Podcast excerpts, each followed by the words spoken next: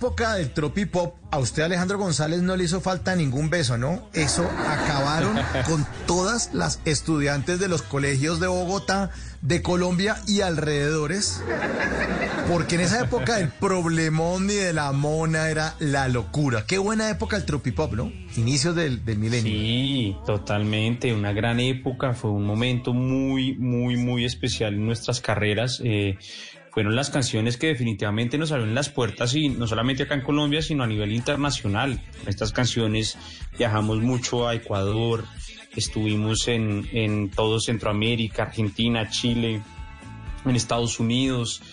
Hubo un furor muy fuerte en esa época y, y, fue un momento muy especial que obviamente todavía hace parte de, de mi música y de mis conciertos pero pues sí fue un, fue un momento de la vida y, y, de la industria musical, sobre todo acá en Colombia, muy fuerte. El tropipop eh, creo que ocupa un buen capítulo en la historia musical de, de, Colombia y de la industria colombiana y pues haber hecho parte de eso cuando estábamos apenas en el colegio, pues sin duda alguna es un logro absolutamente gigante hay que me quiera, esa persona que no quiero que me quiera, si la que quiero, hay que me quiera, no me quiere como quiero que me quiera, de qué me sirve, hay que me quiera, esa persona que no quiero que me quiera, si la que quiero, hay que me quiera, no me quiere como quiero que me quiera.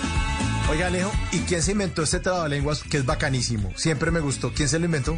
Esta canción la escribí yo, las canciones de Bonca. Yo soy compositor de, la, las canciones de Bonca.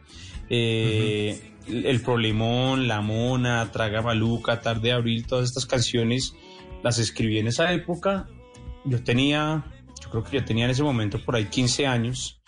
Eh, y eran las historias de amor de colegio, eran las canciones que nosotros le escribíamos a las niñas que nos gustaban y eran canciones muy, muy, muy sentidas que, que obviamente la gente se identificaba mucho con las letras y, el, y el, los trabalenguas y todo este tipo de, de, cosas funcionaban muy bien porque la gente hasta que no se aprendiera todo el trabalenguas, todo el coro, toda la vaina no descansaba y, y yo creo que eso ayudaba bastante a que la canción se pegara, se pegara mucho. Quiere como quiero que me quiera.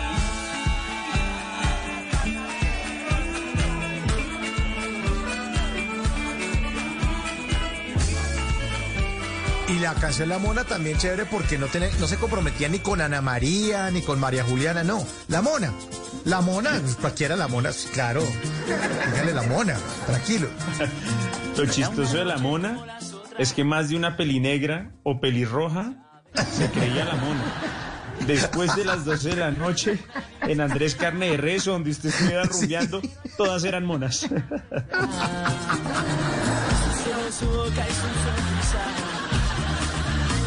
que la noche fuera más linda. Y acompañándole una guitarra hizo de la noche una parranda. Pero ya se fue con un aguardiente en la mesa, mezclándolo con cerveza. Yo la miraba bailar. Y mi amigo aquí a mi lado. Alejo, ¿y qué le pasó al tropipop que iba súper bien? O sea, esa vaina. Es que es una buena época. Yo en esa época ya estaba en radio eh, por ahí hay una emisora que programa mucho esa música y eso era la locura. O sea, que ustedes en serio marcaron una época, la época del concierto de nuestra tierra en el Estadio El Campín, que eso fue en eh, septiembre del 2005. La locura. Sí. La locura. Una locura. Sí, no, fue una época muy fuerte, fue una época muy, muy chévere. Por alguna razón empezó como una campaña como medio en desprestigio hacia el tropipop y pues incluyendo a una emisora grande, su competencia, eh, sí. con, con, un personaje muy influyente en la radio que empezó con una campaña muy fuerte en contra del tropipop, que nunca entendimos como que qué fue lo que pasó ahí, pero, pero pues Julio empezó a hacer una campaña bastante fuerte un poco despectiva frente al tropipop y eso empezó a generar como un impacto muy fuerte en, en, los medios, en la gente. En ese momento, digamos que él era un gran influenciador, así como hoy hay muchos influenciadores en redes y todo.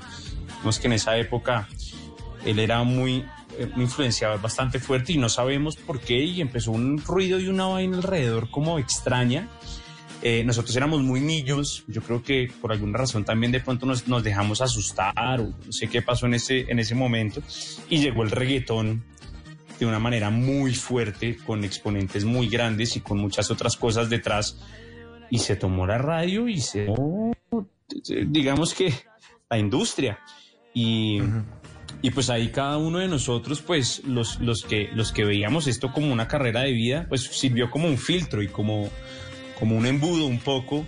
Eh, los, que, los que lo hacían más como por hobby todo, pues fueron quedándose por ahí en el camino y los que los que veíamos esto como una carrera de vida, pues lo seguimos haciendo, lo seguimos, seguimos haciendo música y seguimos como en esta carrera. Y, todavía muchos de, los que estábamos como en el tema del pop de esa época, seguimos dándole y haciendo música y, y lanzando canciones y, y bueno, defendiendo el tema.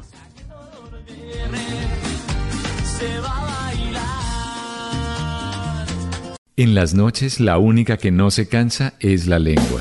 Por eso, de lunes a jueves a las 10 de la noche empieza Bla Bla Blue con invitados de lujo. Le saluda la chilindrina. Soy Bonnie Cepeda. habla Michelle Brown. Yo soy Liz Pereira. Checo Acosta, el príncipe del carnaval. Soy Claudio Bamón. Los saludo Alfredo de la Fe. Yo soy Maía. Con buena música, con historias que merecen ser contadas, con expertos en esos temas que desde nuestra casa tanto nos inquietan y con las llamadas de los oyentes que quieran hacer parte de este espacio de conversaciones para gente despierta. Bla bla blue. De 10 de la noche a 1 de la mañana. Bla bla blue. Porque ahora te escuchamos en la radio.